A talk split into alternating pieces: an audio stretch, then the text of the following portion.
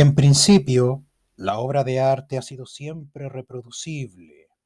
Lo que había sido hecho por seres humanos podía ser siempre rehecho o imitado por otros seres humanos. Hubo en efecto imitaciones y las practicaron los mismos discípulos para ejercitarse en el arte, maestros para propagar sus obras y también terceros con ambiciones de lucro.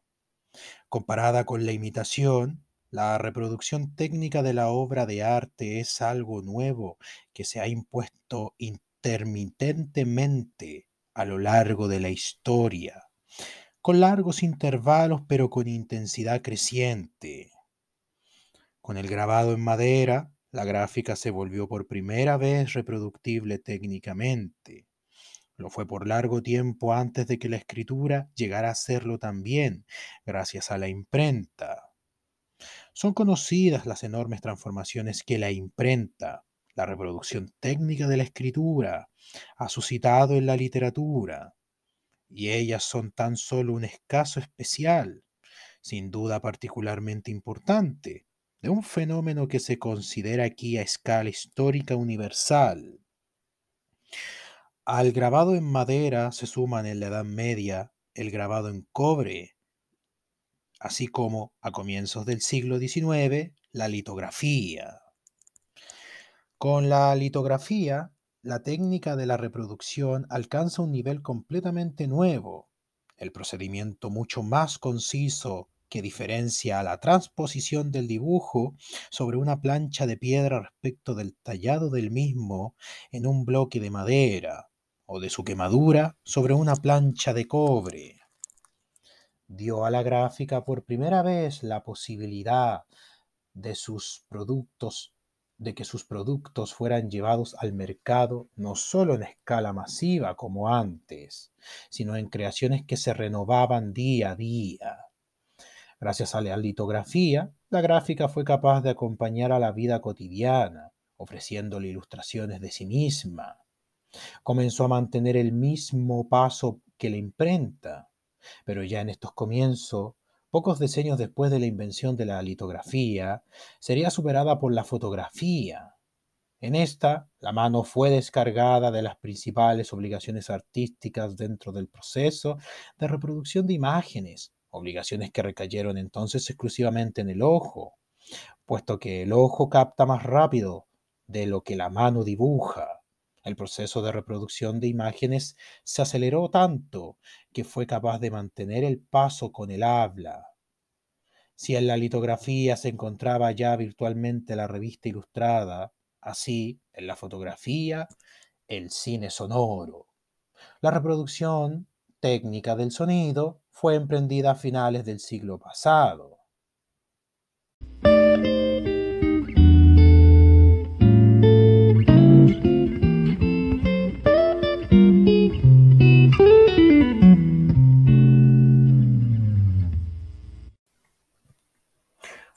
Buenas tardes a todos ustedes, oyentes del podcasting de Letras y Literatura. Bienvenidos nuevamente. Espero que se estén encontrando muy bien este día. Aquí nos encontramos nuevamente con un nuevo episodio sobre letras, arte y literatura. En, este, en esta nueva emisión seguimos con las vanguardias y bueno, en la introducción ustedes escucharon un pequeño fragmento del libro de Walter Benjamin de la obra de arte en la época de su reproductibilidad técnica. Hice mención en la introducción en ese libro, eh, leyéndoles un poquito sobre eso, para que se pudieran dar cuenta que lo que nos trata de decir Walter Benjamin a niveles generales en ese pequeño capítulo es justamente cómo eh, el avance, lo moderno o el futuro, como le podamos llamar, más que avance, eh, siempre termina con lo anterior, ¿ya? Entonces, ¿a qué nos debemos con esto? Este texto es fundamental para la teoría del arte literaria o plástica o técnica, ya que nos demuestra una vez más cómo en la humanidad todo lo que se consideraba anteriormente moderno para nosotros o para la actualidad se considera ya eh, algo residual, algo, algo viejo, algo que eh, ya otra cosa, otro aparato eh, lo está en cierta manera acabando.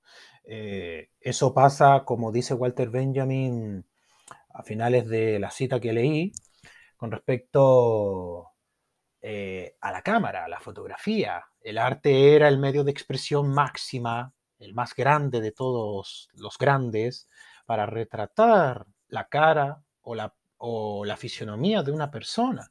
Eso lo, eso lo acaba la fotografía, lo acaba la cámara, lo termina de destruir la cámara. No estoy diciendo que el arte no vaya a seguir existiendo, sino que como medio de, como medio de difusión eh, con respecto, eh, como una profesión, eh, lo termina por sepultar la fotografía, la cámara. Entonces, eso es lo que sucede. ¿ya? Lo mismo pasa con otros tipos de aparatos. ¿ya? Eh, los teléfonos, recordando, los teléfonos no son lo que eran antes. Perdón, los teléfonos no son lo que son ahora. Eran de otra forma, de otro diseño, de otra gama. Y esos modelos han sido reemplazados por los nuevos. Entonces, ahí podemos ver en cierta manera la destrucción del anterior para la innovación con el, con el nuevo, con el moderno, con lo que se considera moderno o a la altura, ¿no? Bueno, eh, en la siguiente, bueno, en, la, en, el, en, el, anterior, en la anterior emisión, nosotros más que nada pudimos hacer más o menos un mapeado general de cómo se origina esta vanguardia, cuál es el contexto, cuál era el contexto sociohistórico en el que se implanta esta vanguardia, ya con la guerra mundial, eh, la postura del arte, la postura del autor, qué es lo que estaba pasando a nivel mundial, en cierta manera, a nivel general, con respecto también en relación a las vanguardias.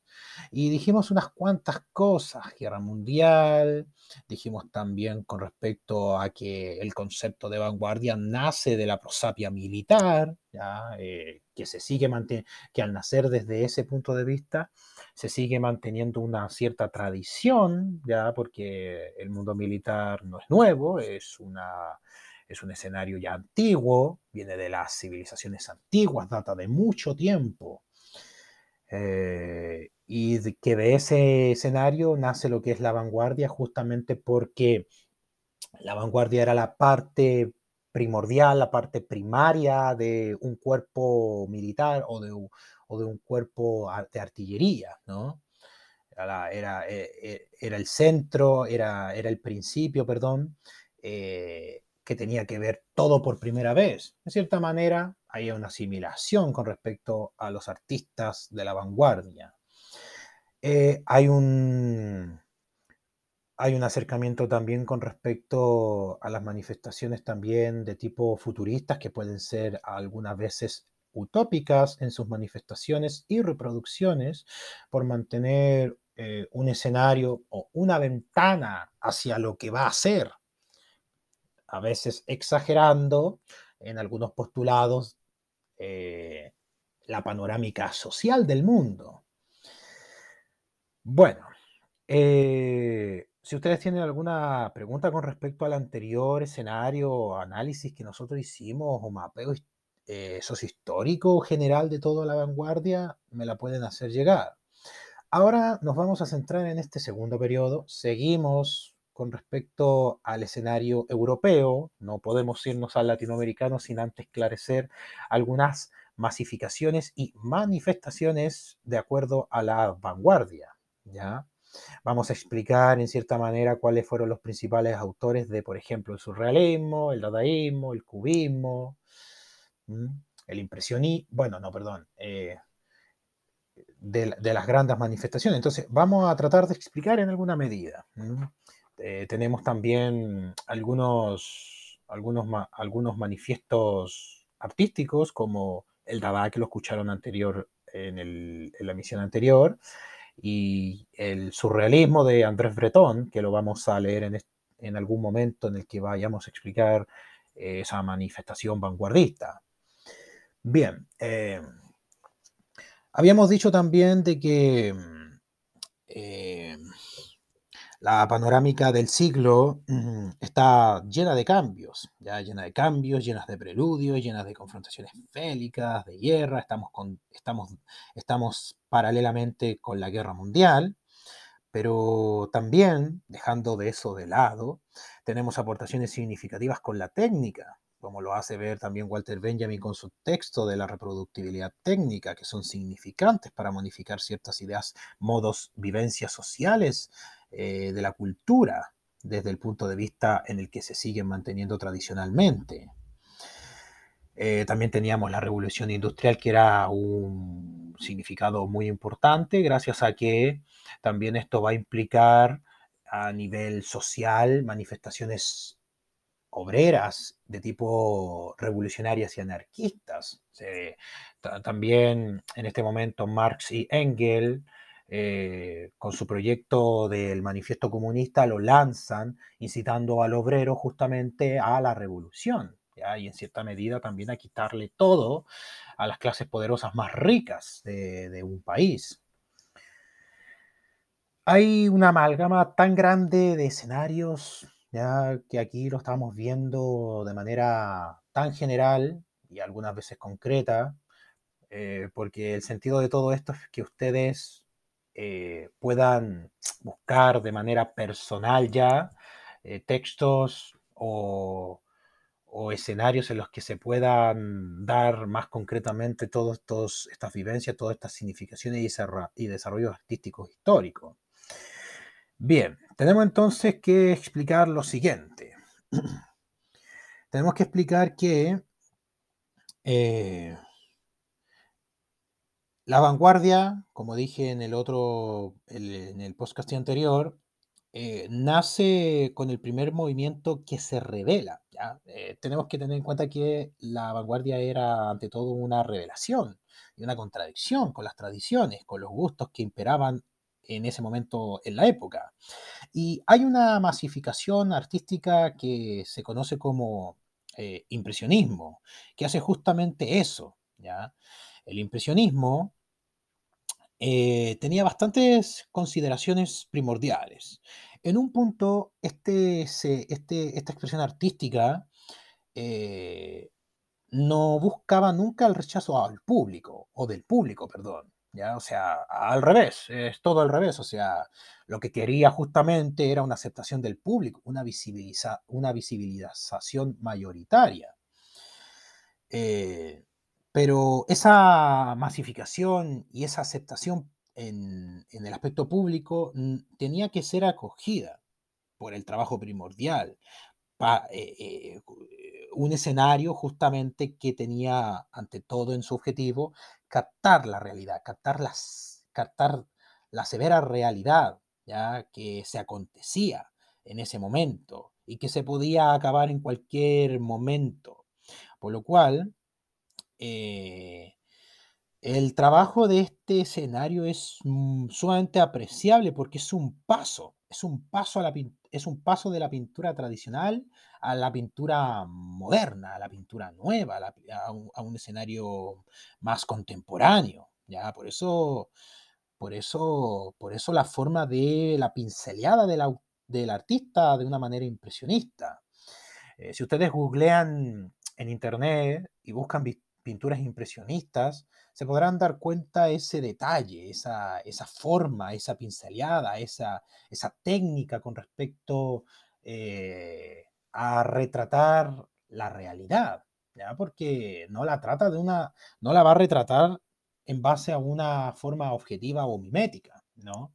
Que es una manera a su vez muy clásica, una manera muy tradicional, ¿ya? Porque hay otra cosa muy interesante con respecto al arte que cambia aquí, o sea, eh, con respecto a la academia. La academia tenía la manera tradicional de, del arte, una forma mimética que tenía que retratar la realidad del mundo, retratar el mundo objetivo, o de retratarla de manera objetiva.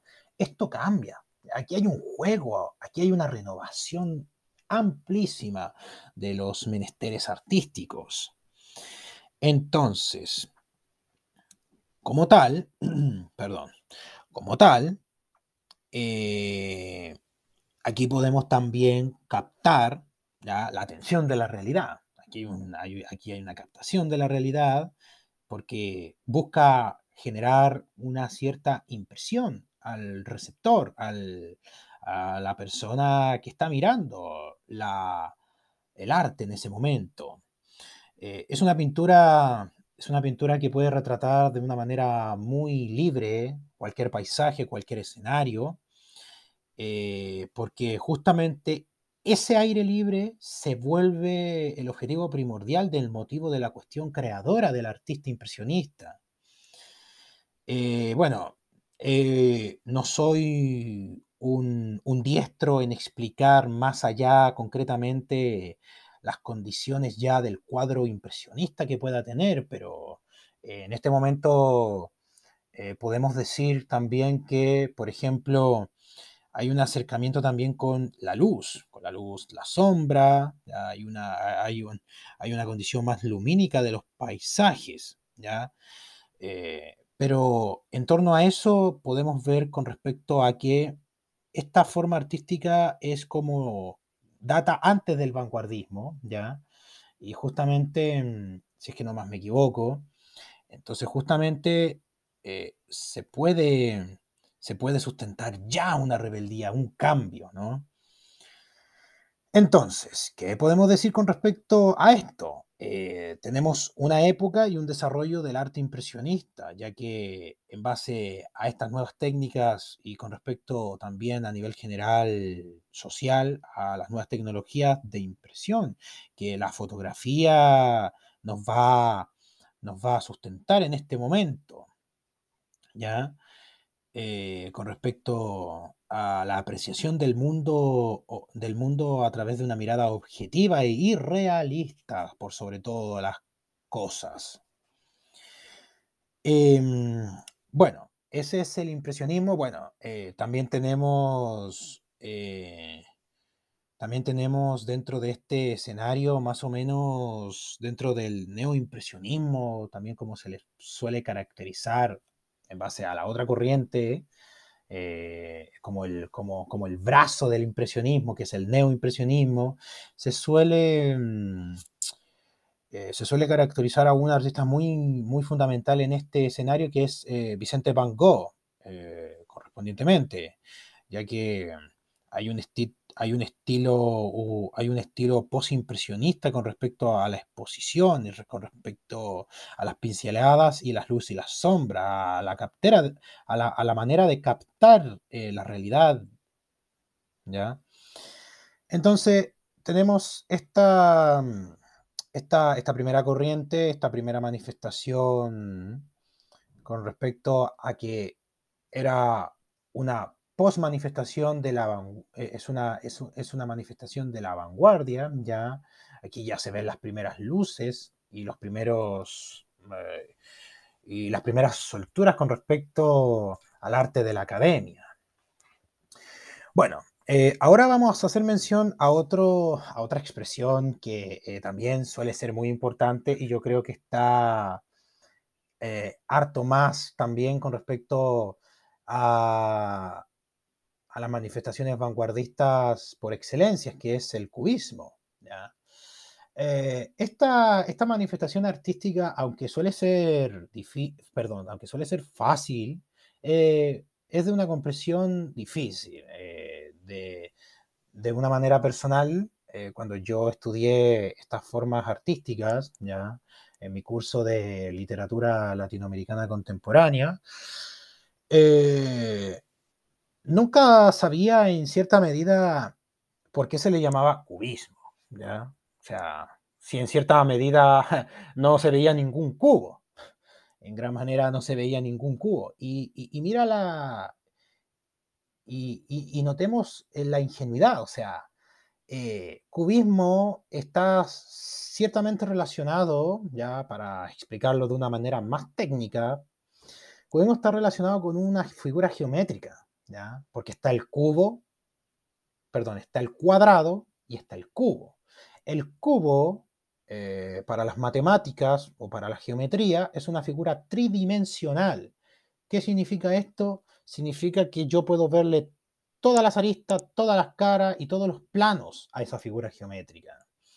Entonces, si uno mira una pintura eh, cubista, se podrá, no, se, podrá ver, se podrá notar a primera vista que la, se nota una severa y una compleja distorsión en, ese, en esa forma artística, porque justamente lo que el artista está tratando de conseguir es ver todas las, todos los escenarios, todos los ángulos de la persona o los, o los ángulos de la realidad. Por eso es que hay veces que podemos notar en, una, en unas figuras o pinturas que eh, el cuerpo humano sale distorsionado, o sea, el codo, el brazo, no, no, tiene que estar en esa posición o no tiene que estar figurado en ese, en ese lado. Entonces, se puede ver de una manera extraña, pero eso explica por qué se llama cubismo. ¿ya? Y bueno, ¿quién es el, eh, ¿quién es el máximo exponente de esta expresión? Pablo Picasso. Pablo Picasso es el exponente primordial de esta expresión, justamente al, eh, al explicar que se tiene que ver cuanto mucho casi todas las realidades o las caras de la realidad. Entonces, esto es como una, eh, aquí hay como una contradicción también, en algunas, en algunas veces hay, alguna contradicción o, negaciones con el impresionismo con respecto a la ampliación o eh, la ampliación de la luz, ¿ya? Eh, ya que aquí podemos ver, lo podemos ver algo más apagado, ¿no? Pero vuelvo a repetir, no me, no me voy a meter en esos asuntos porque eh, no, los, entiendo mucho del todo con respecto para ser algo diestro en esa materia. Pero eso, entonces, em, aquí lo que podemos destacar de esta expresión vanguardista es que se caracteriza por destruir la óptica renacentista. Justamente, aquí ya tenemos una, un rompimiento con la tradición, que es el renacimiento. ¿ya? Si el, el renacimiento solamente capta eh, la realidad, eh, nada más que en base a una sola óptica, ¿ya? y es mimética también. Entonces, lo que, lo que el artista hace es destruir la óptica, ¿ya? la visión que tiene el renacentista en la pintura, y como el único punto de vista. O sea, eh, el renacimiento en cierta manera no te muestra todas las caras. ¿Ya? ¿A qué me refiero? Cuando tú ves una pintura renacentista, eh, por ejemplo, Rafael, eh, lo que podrás notar es justamente un plano de la figura. No, no, no va, por ejemplo, si, el artista pinta a un humano, lo va a pintar siempre como él lo está viendo. ¿ya? Entonces, ¿qué va a pasar aquí? No voy a ver lo que está detrás del arte, no, no voy a ver, no puedo captar en ningún momento lo que, por ejemplo, hay detrás del árbol o lo que, eh, o lo que el artista renacentista pinta con respecto a, con respecto al individuo. O sea, solamente voy a ver lo que él quiere mostrarme que yo vea, nada más. O sea, no voy a poder ver la cabeza, la cabeza eh, en su óptica de atrás, no voy a ver el torso, no, no, voy a ver la espalda, porque siempre las figuras renacentistas, la mayoría, eh, tiene un plano nada más que, eh, tiene solamente un plano tiene un primer plano, ¿ya? Es, una, es, como, una, es, como una figura 2D, ¿ya? Más que nada, es como, es como el cuadrado, ¿ya? O sea, en el cuadrado, esa es la única óptica que nos presenta el Renacimiento, es, como un cuadrado, porque eh, yo veo un cuadrado y solamente le puedo ver una cara al cuadrado. Nada más, no le puedo ver toda la superficie, no le puedo ver todas las caras, solamente le veo una cara una superficie. Y es todo lo que veo. Es lo, que, es lo mismo que pasa con el Renacimiento, con la pintura renacentista. No veo más que una sola cara, la que el artista me está mostrando. Bueno, el cubismo destruye esa visión óptica como único punto de vista. Por lo cual, su modulación principal es captar y representar todos los puntos de vista que les sean necesarios en una sola imagen para representar. Y en cierta manera podríamos decir que es para combatir a la fotografía. O sea, eh, aquí podemos ver una lucha tensional del cubismo con la fotografía. O sea, lucha con la fotografía, porque la fotografía es exactamente que un cuadro renacentista. La fotografía, cuando tú te tomas una fotografía nada más vas a poder ver una cara. Eh, vas a ver solamente una, una, una, óptica, una visión, ¿ya? lo que te muestra la fotografía. No, no, no. Aquí el cubista destruye esa visión y te quiere mostrar todas las caras. Por eso es que cuando unos, por eso que cuando veamos una figura cubista o una pintura cubista, eso es lo que trata de hacer, ¿ya? O sea, para que no sea tan extraño ver todo eso. Bueno, y como dije al principio, eh, su, máximo exponente autor es Pablo Picasso. Bueno, después tenemos lo que había dicho anteriormente, el futurismo. Me voy a meter antes, porque ya vamos a ir terminando, lo voy a hacer, lo voy a hacer general esto. Me voy a meter con el futurismo, el dadaísmo y el surrealismo, que son las otras expresiones artísticas que conozco con mayor precisión. Bueno, no vamos a ir con el futurismo, perdón. Eh, el futurismo, como si no más me acuerdo, dije en el episodio anterior, el futurismo eh, tiene su primera manifestación y creo que tenía el manifiesto. Mm, a ver, creo que por aquí está. A ver si escuchan algunas hojas. Eh, es que no me acuerdo. A ver, vamos a, vamos a verlo. no, este es el manifiesto surrealista. Bueno, parece que no tengo el manifiesto, o lo tengo, pero no sé dónde está. Eh, e-, ese es mi error. Disculpen ahí mi caída. Lo tendría que haber tenido en la mano. Ah, no, sí, aquí está, perdón.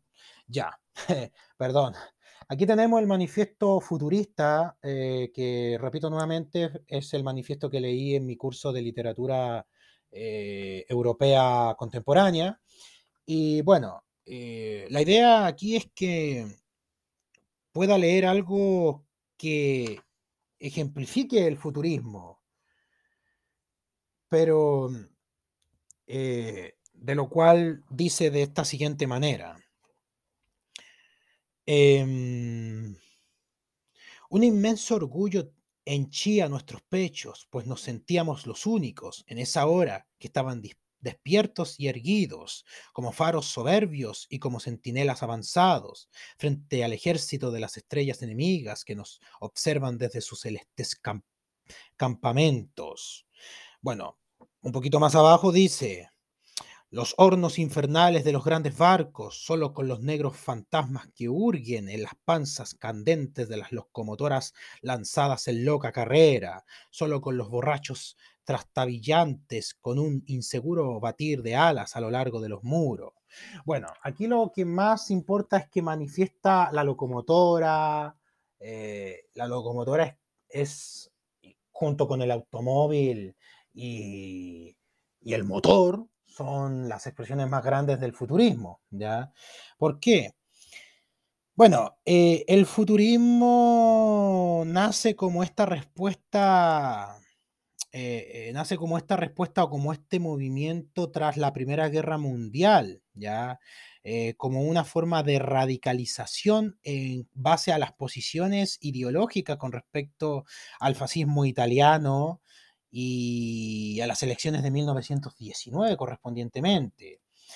Pero el, el futurismo también se puede ver con respecto a su pintura con el, con los movimientos. O sea, el futurismo, la pintura futurista no solamente es un cuadro hacia lo que podría ser eh, o al futuro, sino que también puede sustentar como este tipo de movimiento que te da la pintura. O sea, se pueden ver, por ejemplo, automóviles y atrás se puede ver como eh, el tipo de, trazado que se ve con respecto a que el automóvil se mueve o el objeto en sí mismo se mueve. Da como, da como la sensación de movimiento, pero no es, pero, esa sensación de movimiento no solamente eh, comparte con respecto eh, a la pintura misma de la contemplación, sino que eh, al avance, al escenario nuevo, ¿no? O sea,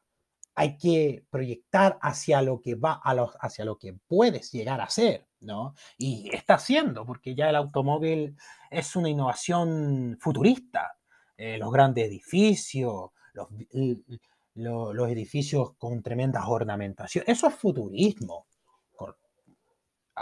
en, todos los escenarios, ¿ya? Entonces, aquí hay un tiempo dispar, aquí hay un tiempo distópico que se produce a un redescubrimiento con el arte, ¿ya? Entonces, más que nada, mm, aquí hay una resonancia que en su momento tiene incidencialidad. Eh, pero el futurismo es más, eh, eh, em, más que eso, es más que nada eso, ¿no? Bueno, después tenemos el dadaísmo, que en cierta manera ya lo dije anteriormente, y bueno, el dadaísmo, mm, su máximo exponente es, es más que nada Marshall Duchamp o Marcel Duchamp. todos los conocen por el urinario, ¿ya? hay bastantes reinterpretaciones con esa expresión artística del unitario de Marshall Duchamp. ¿ya? Pero se la voy a dejar a ustedes para que puedan más o menos eh, decirme si es que esto tiene comentarios, se puede hacer comentarios, qué pueden entender de esa expresión dadaísta. Y bueno, después tenemos el surrealismo que es con Andrés Breton y el término se, se asimila o se acuña con el inconsciente, con el mundo de los sueños, con la psiquis del hombre, del, del ser humano. Y aquí es lo que yo decía anteriormente en el podcasting anterior, que el psicoanálisis de Sigmund Freud y la teoría del sueño va a ser fundamental y rudimentaria en este momento. ¿Por qué? Porque la teoría del sueño en este surrealismo es lo que va a exponer o es lo que va eh, o es lo que va a acuñar en su máximo esplendor Andrés Bretón. Y eso. espero que tengan excelente día y eso ha sido todo. No puedo hablar más, me gustaría hablar más, pero eh, si tienen alguna pregunta con respecto al dadaísmo, al surrealismo, al futurismo, al cubismo, al impresionismo, me lo pueden llegar a hacer en los comentarios si es que se puede hacer comentario aquí y yo podré responderle a la medida del tiempo que tenga. Eso, espero que tengan buen día y nos vemos en otro podcasting.